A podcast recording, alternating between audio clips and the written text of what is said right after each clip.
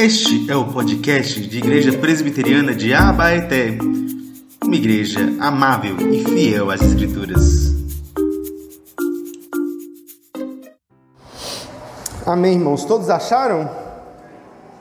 Esté 8 até o 9,15. Vamos ouvir com fé e esperança essa palavra do Senhor. Amém? Diz assim a palavra do Senhor. Naquele mesmo dia, o rei Assuero deu a rainha Esther a casa de Amã, inimigo dos judeus. E Mordecai foi trazido à presença do rei, porque Esther revelou que ele era seu parente. O rei pegou seu anel sinete, que havia tomado de Amã, e o deu a Mordecai. E Esther pôs Mordecai por administrador da casa de Amã. Esther voltou a falar com o rei. Ela se lançou aos pés dele e com lágrimas, lhe implorou que revogasse a maldade de Amã, o Agagita, e a trama que ele havia arquitetado contra, o povo judeu, contra os judeus. O rei estendeu o cetro de ouro para Esther. Então ela se levantou, pôs-se em pé diante do rei e disse: Se for do agrado do rei, se eu achei favor diante dele, e se isso parecer justo aos olhos do rei, e se nisso lhe agrado, se escreva uma ordem revogando os decretos concebidos por Amã filho do Amedata, o Agagita, os quais ele escreveu para aniquilar os judeus que se encontraram em todas as províncias do rei. Pois como poderei ver a desgraça que sobrevirá sobre o meu povo? E como poderei ver a destruição da minha parentela? Então o rei Assuero disse à rainha Esté e ao judeu Mordecai: Eis que dei a Esté a casa de Amã, que foi pedrada numa forca, porque tinha planejado matar os judeus. E agora, em nome do rei, escreva aos judeus o que bem lhe parecer, e selem o documento com o anel sinete do rei, porque os decretos foram feitos em nome do rei, e que foram selados com seu anel sinete, não podem ser revogados.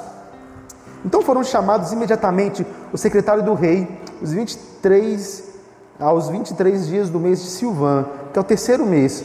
E segundo tudo o que Mordecai ordenou, foi redigido um decreto para os judeus, para os sápatras, para os governadores, para os oficiais das províncias que se estendem até a Índia, até a Etiópia. 127 províncias, e cada uma no seu próprio modo de escrever, e cada povo na sua própria língua, e também os judeus sendo segundo o seu próprio modo de escrever na sua própria língua. Escreveram-se em nome do rei Assuero e se selou com o anel sinete do rei. As cartas foram enviadas por meio de mensageiros montados em ginetes criados nas estrebarias do rei.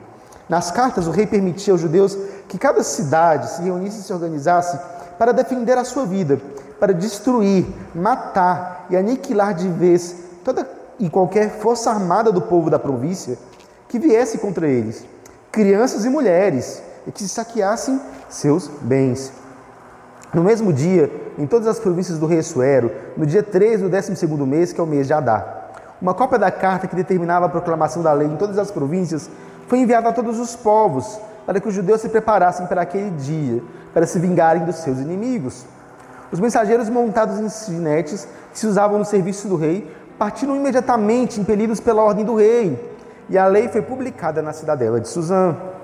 Então Mordecai saiu da presença do rei, com trajes reais de azul celeste e branco, com uma grande coroa de ouro e um manto de linho fino e púrpura. A cidade de Suzã exultou e se alegrou para os judeus houve felicidade, alegria, júbilo e honra. Também em cada província e em cada cidade havia chegava a palavra do rei à sua ordem, havia entre os judeus alegria e júbilo, banquetes e festas. E muitos eram do povo da terra se tornaram judeus, porque o temor dos judeus tinha caído sobre eles. Continuando. No dia 13, o 12 mês, que é o mês de Adar, quando a palavra do rei e a sua ordem deveriam ser executadas no dia em que os inimigos dos judeus esperavam apoderar-se deles, aconteceu o contrário, pois os judeus é que se apoderaram dos que o odiavam. Nas suas cidades, em todas as províncias do rei Assuero, os judeus se reuniram para atacar aqueles que, que queriam destruí-los. E ninguém poderia resistir-lhes, porque o terror que inspiravam caiu sobre todos aqueles povos. Todos os oficiais da província, os sátrapas, os governadores, os oficiais do rei auxiliavam os judeus, porque o temor de Mordecai tinha caído sobre eles. Porque Mordecai era grande na casa do rei. A fama dele se espalhava por todas as províncias, o seu poder ia aumentando cada vez mais. Assim os judeus mataram todos os seus inimigos a golpes de espada, matando, destruindo e fazendo com que seus inimigos o que bem quisessem. Na cidadela de Suzã, os judeus mataram e destruíram 500 homens. Mataram também Parsanata, Dalfão, Aspata, Porata, Adália, Aridata, Farmasta, Arizai, Aridai e Vaizata, que eram os dez filhos de Amã, filho de Ramedata, o inimigo dos judeus. Porém, no despojo não tocaram. No mesmo dia, o rei foi informado do número dos mortos da cidadela de Suzã. O rei disse a rainha Esté: Na cidadela de Suzã, os judeus mataram e destruíram 500 homens e os dez filhos de Amã. E nas demais províncias do rei, o que será que fizeram? Agora, qual é o seu pedido? Peça-lhe será dado. Você ainda tem algum outro desejo? Lhe será concedido. E Esther então disse: Se for do agrado do rei, permita aos judeus de Suzã que também amanhã façam segundo o decreto de hoje e pendurem em forca os cadáveres dos dez filhos de Amã. Então o rei ordenou que se fizesse um decreto publicado em Suzã. Os cadáveres dos dez filhos de Amã foram pendurados na forca. Os judeus de Suzã se reuniram também no dia 14 do mês de Adar e mataram 300 homens em Suzã. Porém, no despojo não tocaram. Amém? Vamos orar só mais uma vez.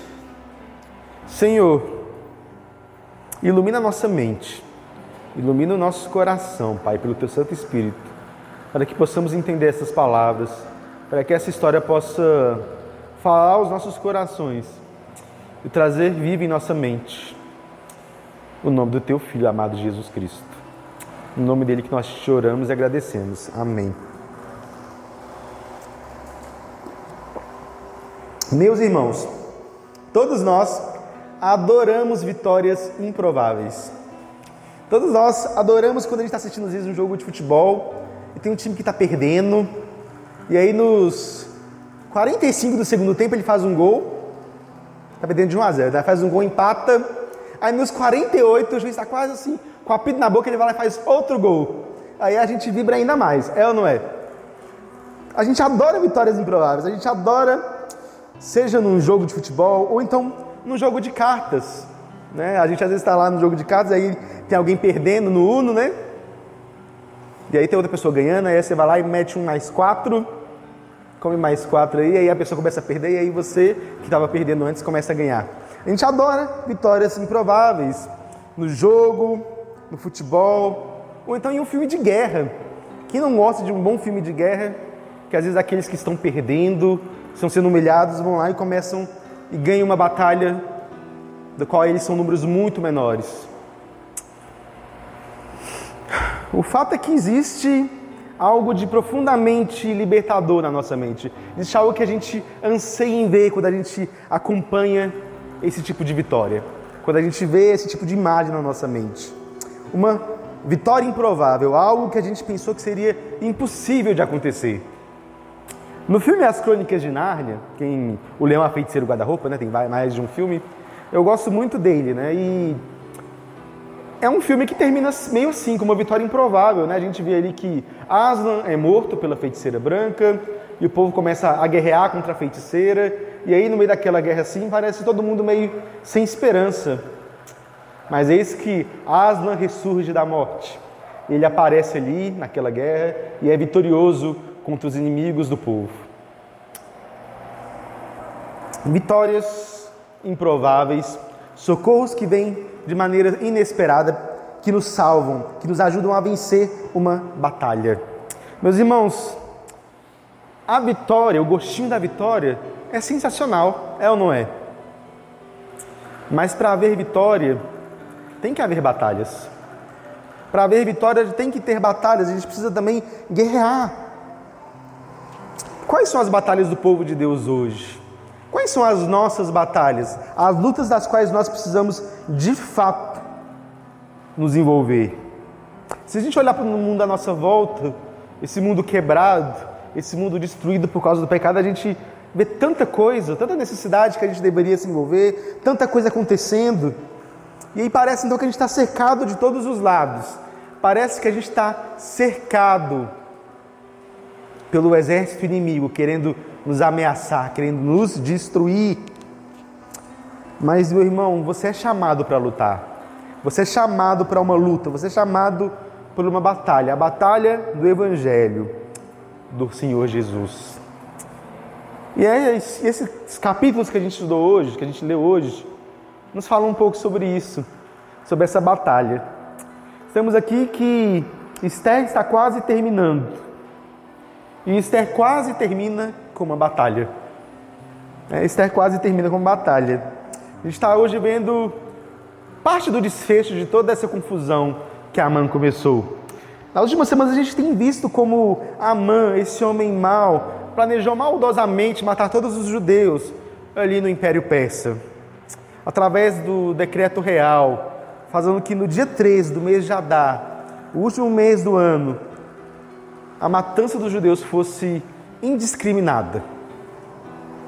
E a gente tem visto também essa saga de Esté e Mordecai, judeus que se conformavam com o império, perderam a sua identidade e por causa disso acabaram adquirindo cargos e posições de excelência, Esté como rainha, Mordecai ali vivendo naquele palácio. Mas estamos vendo também como é que Deus agiu na vida deles, os trazendo ao arrependimento, os fazendo conduzir graciosamente eles como líderes dessa libertação que o povo vai ter e que é retratado nesses capítulos de hoje. A gente viu também o rei Assuero acordando no meio da madrugada, né, lembrando que ele precisava honrar Mordecai, porque Mordecai o havia salvo. E como ele fez? Amã, esse homem mau, honrar Mordecai. Deus está agindo nessa história o tempo todo, embora o nome dele nem sequer seja citado.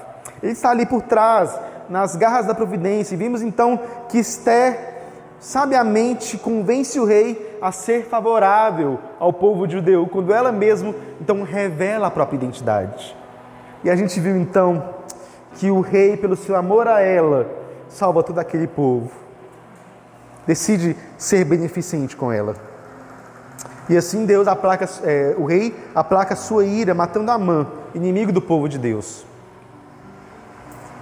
Mas a gente não pode esquecer de uma coisa, meus irmãos. O decreto dos medos e dos persas, dos reis daquela época, eles não podiam ser revogados. Uma vez que o rei falasse, uma vez que o rei decretasse, a sua palavra estava determinada. Isso significava uma coisa muito simples o relógio estava contando. O povo ainda podia matar judeu à vontade naquela data. Então temos aqui um impasse. Existe ainda uma sentença de morte na cabeça dos judeus. Como será livre essa sentença de morte? Deus está agindo graciosamente no livro todo para poder ir desfazendo essa sentença de morte. Hoje nós vamos ver que Deus batalha com seu povo enquanto o convoca para lutar. Perceba, Deus ele batalha pelo seu povo, Deus está lutando por nós. Mas Deus também nos convida para lutar. Deus nos convida para participar dessa batalha com Ele. Amém? Vamos ver isso então em duas partes. E a primeira dela é que Deus nos chama para sermos estratégicos nas vocações que Ele nos deu. Deus nos chama para sermos estratégicos na, na vocação que Ele nos deu. Vejamos bem, o texto aqui ele é quase que uma continuidade direta do capítulo 8, que a gente viu semana passada. A gente vê que Amã é morto. E Amã sendo morto, isso abre uma janela de oportunidades. E, e o rei, então, dá várias oportunidades para Mordecai e para Esther. Primeira coisa que ele faz é dar tudo que Amã tinha, as suas posses, para Esther. Ele fala que ele deu a casa de Amã a Esther. Não está falando apenas da casa de Amã, porque a rainha tinha um palácio, né? ela não precisava de uma casa. É, o que ele estava querendo dizer aqui é que tudo que Amã possuía, que a gente lembra, não era pouca coisa. Né? Amã era um dos homens mais ricos e poderosos de todo o império. Então, tudo o que ele tem é dado a Esther. E Esther, então, ela coloca Mordecai para governar, para gerenciar essas coisas. Mas mais do que isso, né? O próprio cargo de Amã está vago. O próprio cargo de Amã está vago.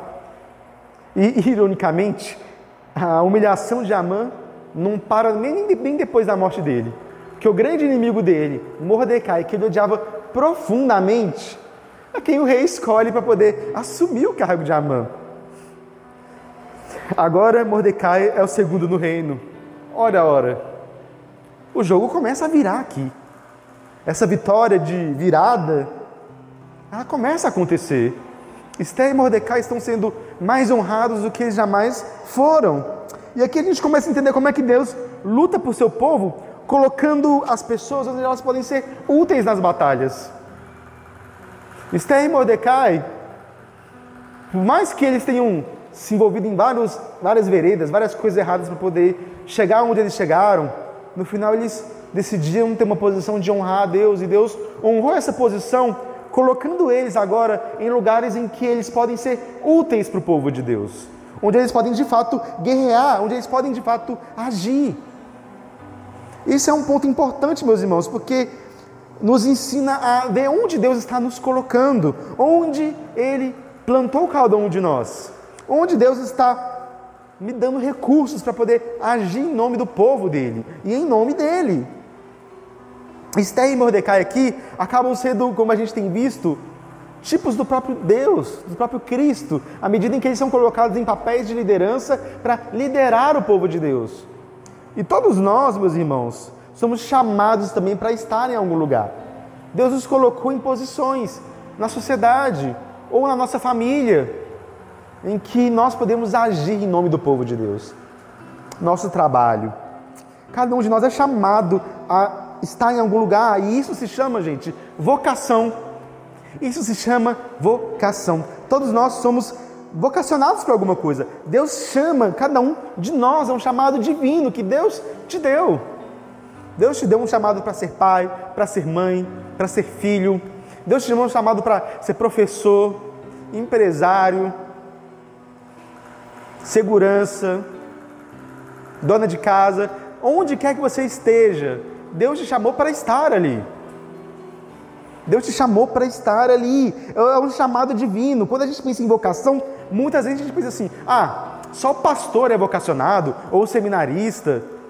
Mas não, meus irmãos. Vocação é algo que todo o povo de Deus tem. Eu sou chamado para estar num lugar da batalha. Vocês são chamados para estar em outros lugares da batalha que eu não estou. E a gente precisa entender isso.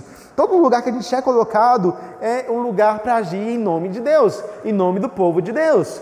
Nós somos chamados a estar como parte do povo de Deus onde nós somos plantados. O livro de Esther é muito sobre isso. É sobre a gente entender os lugares onde Deus nos plantou, onde Ele nos colocou, e sabemos que nós podemos agir estando ali. Deus ele luta, mas Ele também nos convoca a lutar. E ao nos convocar a lutar, o lugar onde a gente está importa. Meus irmãos, e a gente então tem isso, né? A gente precisa ter consciência disso, de que seu trabalho, seu casamento, suas amizades são palco da glória de Deus. Você se pergunte nessa noite: a minha vida tem sido palco da glória de Deus? Os meus relacionamentos têm sido palco na, na da glória de Deus? Deus tem sido refletido em minha vida? Como a gente pode fazer brilhar o Deus dos exércitos, o Deus que luta por nós, na nossa vida? Assumindo essa posição.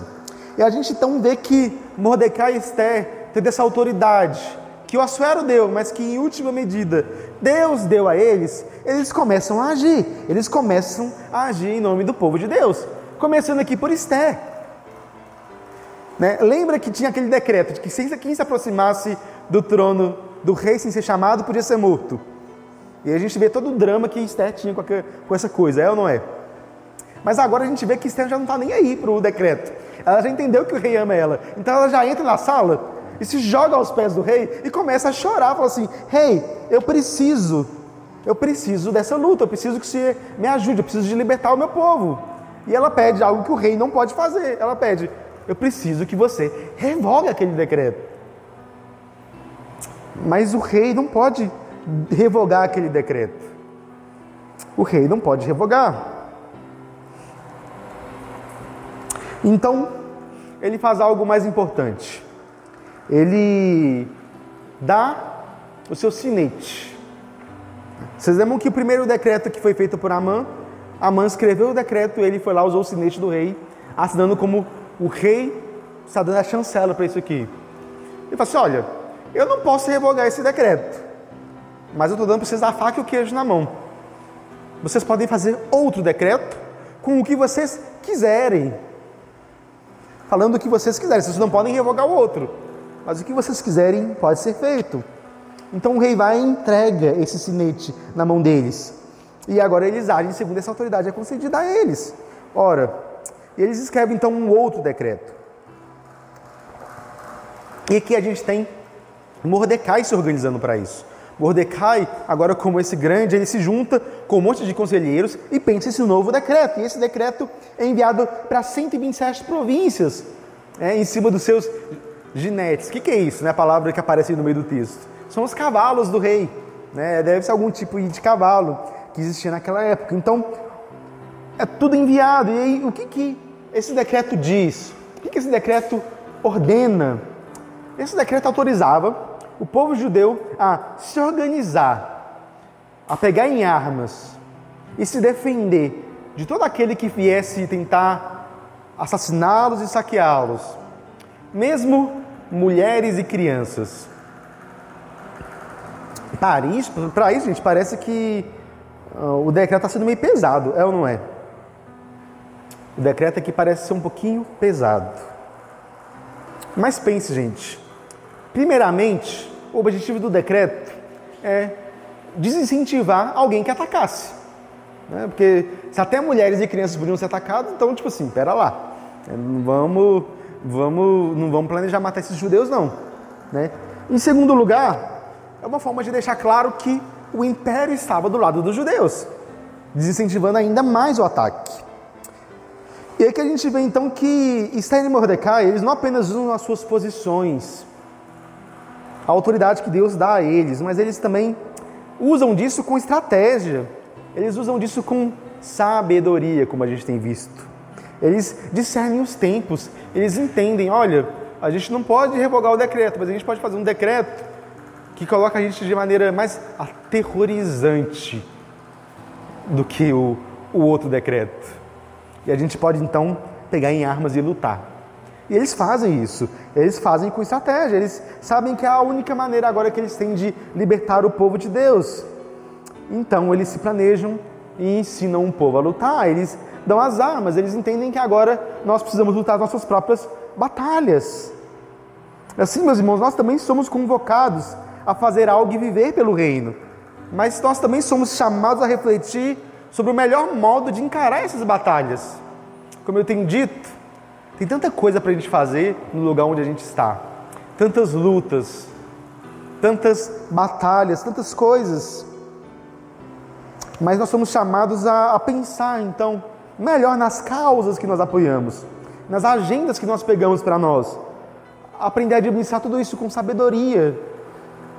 Muitas vezes, meus irmãos, a gente é muito pouco sábio para poder lutar as batalhas que a gente tem na nossa sociedade. Quantos crentes a gente vê aí que não estão envergonhando o nome do Senhor, em vez de glorificar, quando, talvez num zelo piedoso, de defender a palavra de Deus, de defender certas coisas que a palavra de Deus condena e falar da condenação dessas coisas, mas a pessoa às vezes usa os meios errados, usa as formas erradas, se alia com quem não deveria se aliar, com políticos que não deveria se aliar, e tudo isso envergonha o nome do Senhor. O povo de Deus, em vez de ser visto como alvo da glória de Deus, acaba afastando as pessoas e fala assim: esses crentes é tudo burro, traz vexame ao nome do Senhor.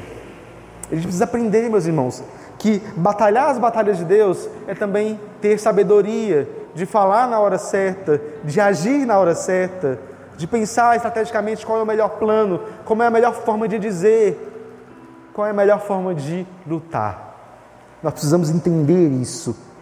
Né? Nós, precisamos, nós não precisamos ser chatos para pegar o Evangelho. Nós não precisamos ser inconvenientes para pregar o Evangelho. Nós precisamos ser sábios. Nós precisamos ser sábios, meus irmãos, para poder falar de Deus, falar do amor de Deus, fazer com que as pessoas possam ver Deus onde nós fomos colocados. Nós precisamos de sabedoria, meus irmãos, para tudo isso. No final do capítulo 8, então, nós vemos então as consequências desse decreto. Né, o decreto sai nove meses antes da matança, então a cidade se encontra em grande alegria. O povo começa a se exultar, e a gente tem aqui Mordecai, aparecendo agora não mais com pano de saco, mas com vestes azul brilhante. Acho que o Mordecai era cruzeirense, né? Azul brilhante com branco. Eu queria que ele fosse atleticano, mas não é. Ele era cruzeirense, estava vestido com trajes reais, vestes azuis e brancas. Agora, ele veste não mais como alguém que está humilhado, mas como alguém que está exaltado. Ele sabe a posição que ele está. Ele sabe que agora ele é liderança do povo de Deus. Ele está liderando o povo de Deus naquela batalha, naquele planejamento. E aqui a gente vê o contraste desses dois decretos, né? Enquanto um primeiro decreto, Mordecai se vestiu de pano de saco e toda a cidade estava triste, perplexa com o que tinha acontecido, agora Mordecai está todo chique, alinhado. E a cidade está alegre, exultante. Deus tem feito coisas maravilhosas. Deus fez coisas maravilhosas para aquele povo. Mas mais do que isso, meus irmãos, o texto ainda nos diz que muitos se tornaram judeus porque o temor dos judeus tinha caído sobre eles. E aqui há uma discussão sobre o que significa esse tornaram-se judeus. Alguns entendem que talvez muitos tinham se convertido ao judaísmo, porque, ora, se os judeus estão ali nessa posição de toda autoridade e a própria rainha é judia, então, opa, vou ser judeu. Outras pessoas interpretam que esse se converteu aos judeus tem relação com o povo que antes estava querendo fazer o mal para os judeus, agora estavam querendo fazer o bem aos judeus. Vocês lembram, né? O rei tinha falado assim que você podia até roubar tudo que tivesse ali na casa do judeu que você quisesse matar. Então, fica imaginando assim, né? Um vizinho olhando assim, ah, meu vizinho é judeu. Aí eu olhava assim, nossa, aquela TV na sala dele é tão bonita. TV não, né? Aquele, aquele vaso de barro na casa dele ali é tão bonito, eu queria na minha sala também. E aí o povo, ó, estava planejando às vezes matar os judeus. Mas eu acho que a interpretação correta é um pouco dos dois. Muita gente então, vendo que os judeus agora estavam exaltados, se alegraram com isso e agora desistiram de fazer o mal. Estavam ali do lado dos judeus. E outros também, ao ver Deus agindo, ao ver a mão de Deus agindo sobre a vida dos judeus, como Deus os estava libertando, podem ter, falado, podem ter pensado: sim, há um Deus verdadeiro que, que ama aquele povo. E por isso eu quero fazer parte daquele povo. Meus irmãos, o testemunho da fé, a nossa libertação desse mundo, aquilo que Deus faz em nossas vidas, é alvo e é palco para que os outros possam conhecer a Deus. Possam conhecer a Deus. No final das contas, essa batalha Todo esse plano de Deus é para fazer o nome dele glorificado, é para fazer o nome dele conhecido. Esse é o plano de Deus. O plano de Deus é sempre para que as outras pessoas, outros povos possam conhecê-lo. E a gente vê esse padrão na história do povo de Deus. Quando Deus age poderosamente para libertar, os povos temem e tremem. E muitos se convertem. Muitos são chamados ao temor dos judeus.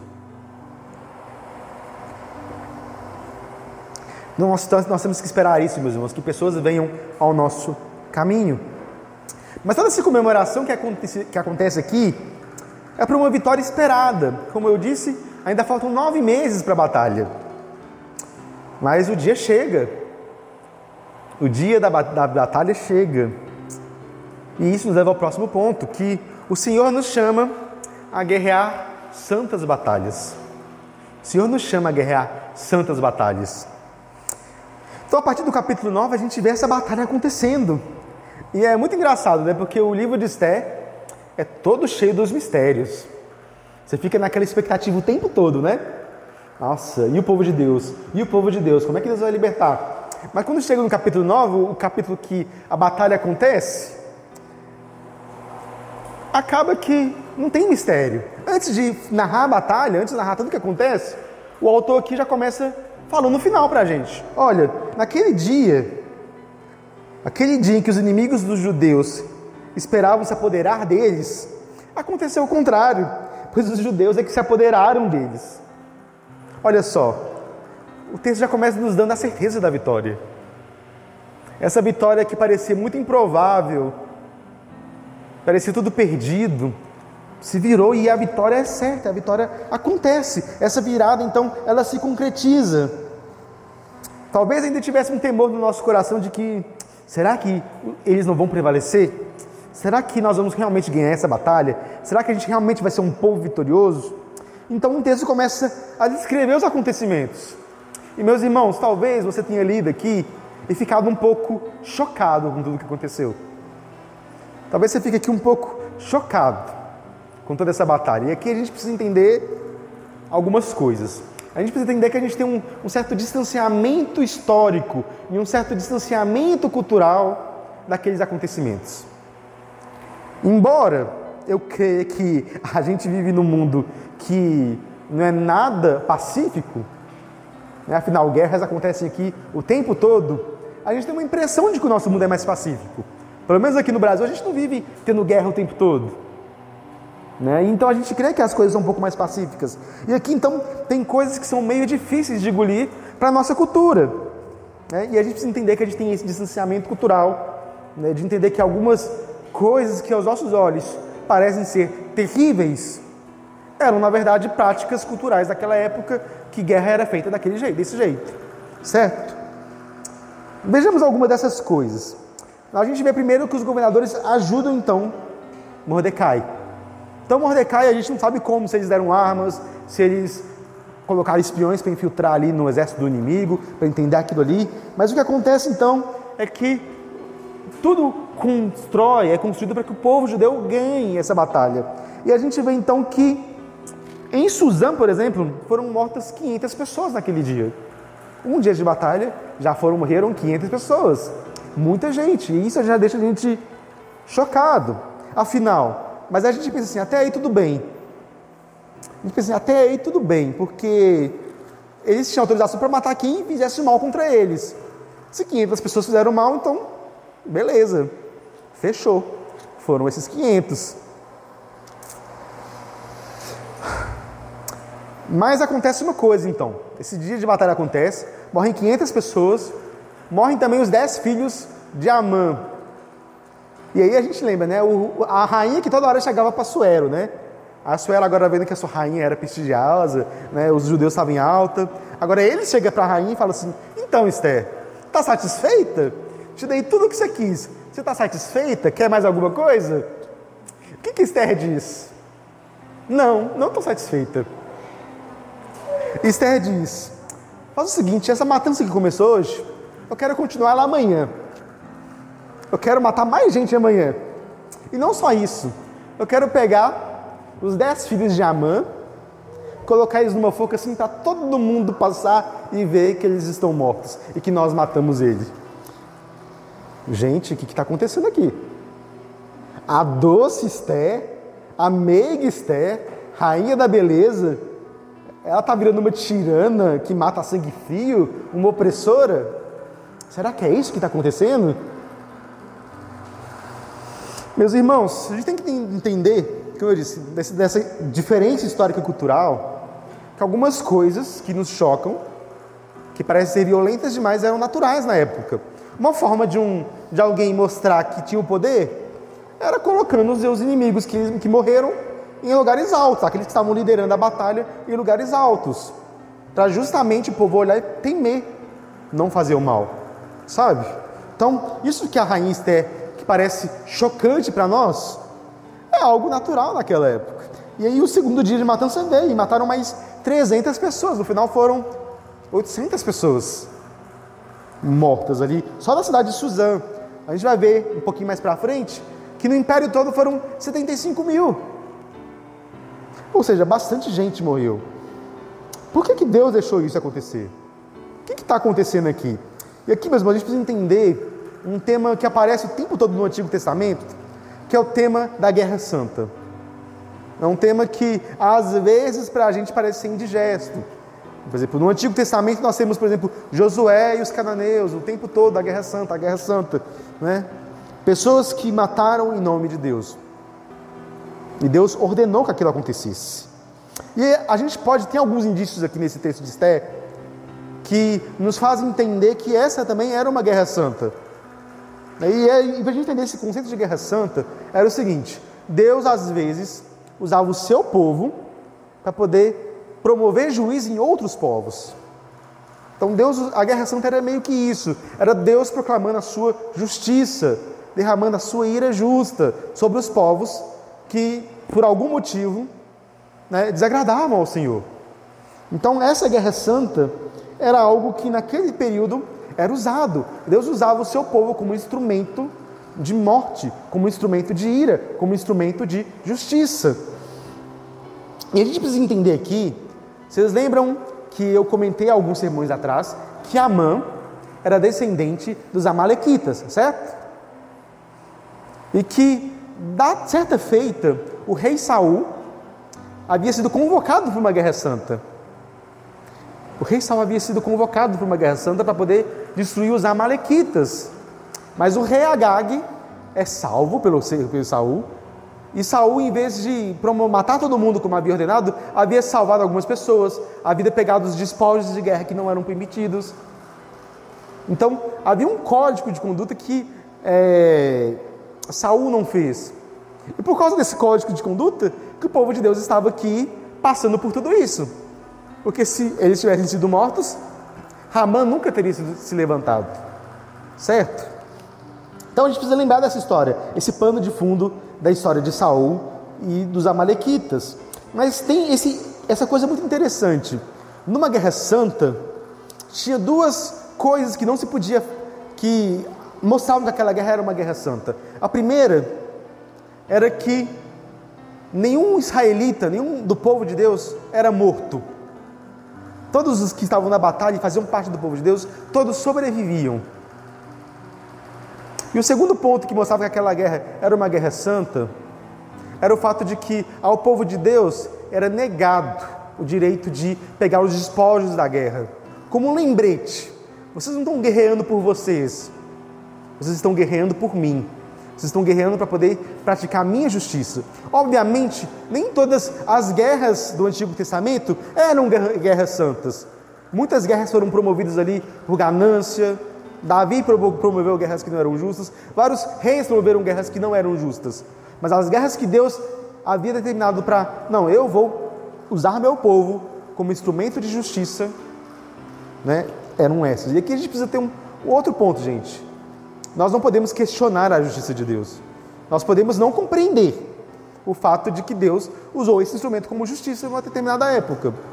Afinal, nós estamos muito distantes daquela cultura, muito distantes daquela época para poder entender isso e poder compreender isso. Mas nós não podemos esquecer que isso é justo porque Deus assim o fez. Certo? Dito isso, então, a gente precisa entender que essa guerra aqui era uma guerra santa também. E o indicativo disso é que o tempo todo é nos dito que, apesar do decreto de Mordecai falar que eles podiam pegar dos despojos, eles não pegaram. E é um, quase que um indício que o autor está dando para a gente que aquilo que Deus havia ordenado para Saul, que Saul disse que deveria ser feito e que ele não fez, agora está em Mordecai estão cumprindo. Eles estão cumprindo essa justiça de Deus. A gente precisa entender isso, então, meus irmãos. Que essa batalha está acontecendo. E a gente precisa, então, entender que Deus, naquela época, usava isso para poder julgar as nações. Mas como isso funciona nos dias de hoje? Como que a gente passa dessa forma terrível da justiça de Deus para os dias de hoje? Primeira coisa que a gente precisa lembrar, meus irmãos, é que Deus hoje em dia, ele já cumpriu a sua ira, e a sua justiça no seu filho Jesus.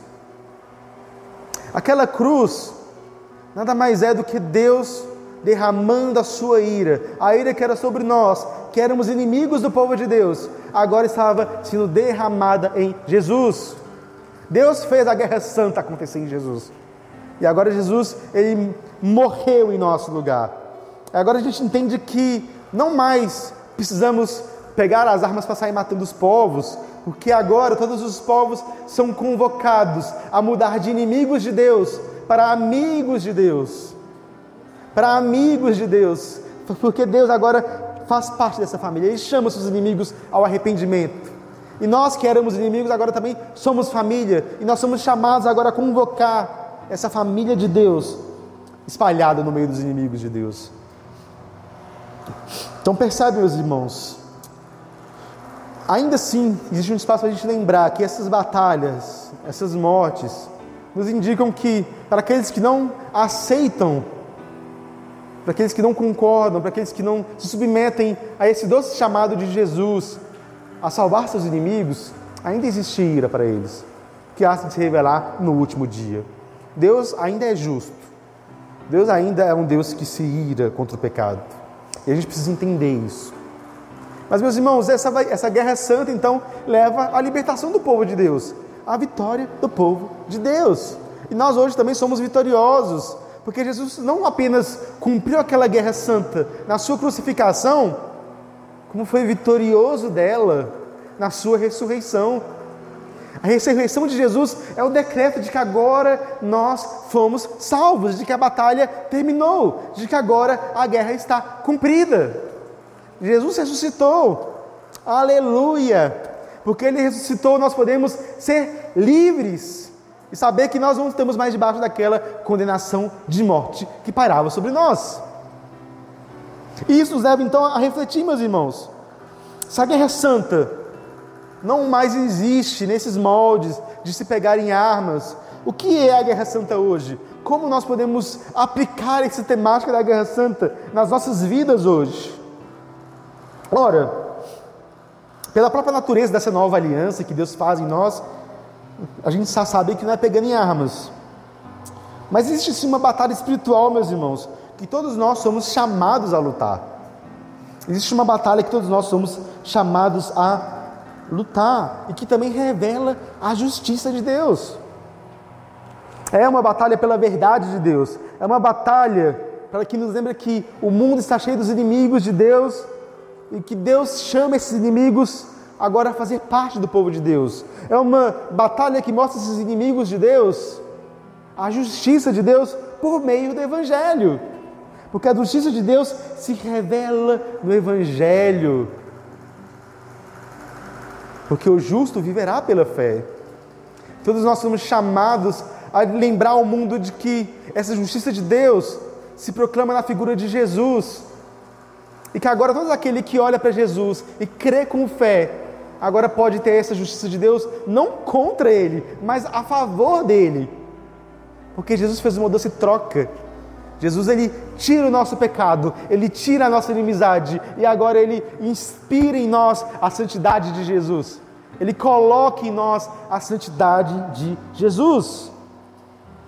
Do mesmo jeito então, que o povo, liber... que o povo de Deus é, em Suzã é chamado para lutar por sua liberdade, nós somos chamados a lutar pelo Evangelho de Deus, a proclamar liberdade aos cativos, a dizer ao mundo: vocês podem ser livres em Jesus. Nós podemos dizer isso ao mundo. Nós podemos fazer parte dessa batalha que Deus nos chama a lutar. Então, vista-se, coloque a sua coraça da justiça, seu capacete da salvação e se prepare com, os com o calçado dos evangelhos da paz. Nós podemos lutar, nós podemos, pela graça de Deus, ser vitoriosos e nós vamos ser vitoriosos. Assim como o capítulo 9 não faz mistério de que o povo vai ganhar, a Bíblia também não faz nenhum mistério disso nós seremos vitoriosos.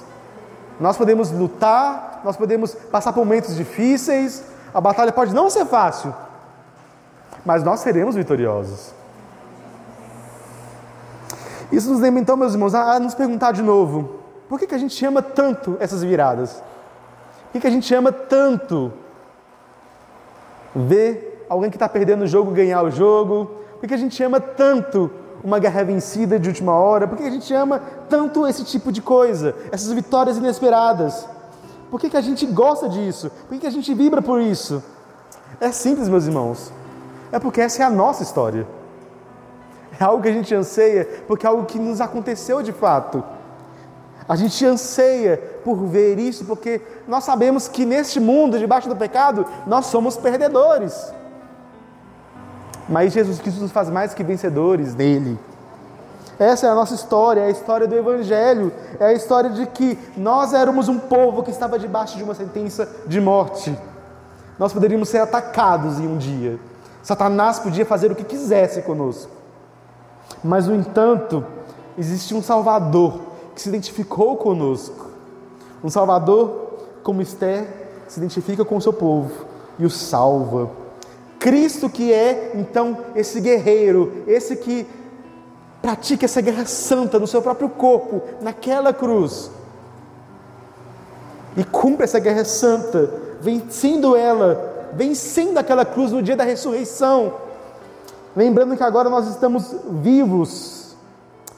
E todos nós que agora estamos com Cristo, viramos o jogo. Agora nós somos vencedores. Ganhamos uma vitória que era inesperada. Essa é a nossa história, meus irmãos. Essa é a nossa identidade, o nosso evangelho. Nós vivemos isso e amamos ver isso sendo contado e recontado de diversas formas. Por isso que nós amamos essa história. Mas mais belo do que ver isso em outras pessoas, em uma narrativa, em uma série de TV, a gente vê isso em nossa própria vida. A gente vê esse evangelho agindo e transformando a gente na nossa própria vida, meus irmãos. Nós somos salvos e fomos salvos e seremos guardados nessa salvação até o último dia. Amém? Que nós possamos então cultivar essa certeza no nosso coração. Oremos. Ó Deus, justo Deus de Israel, justo Deus que ama e que guarda o seu povo.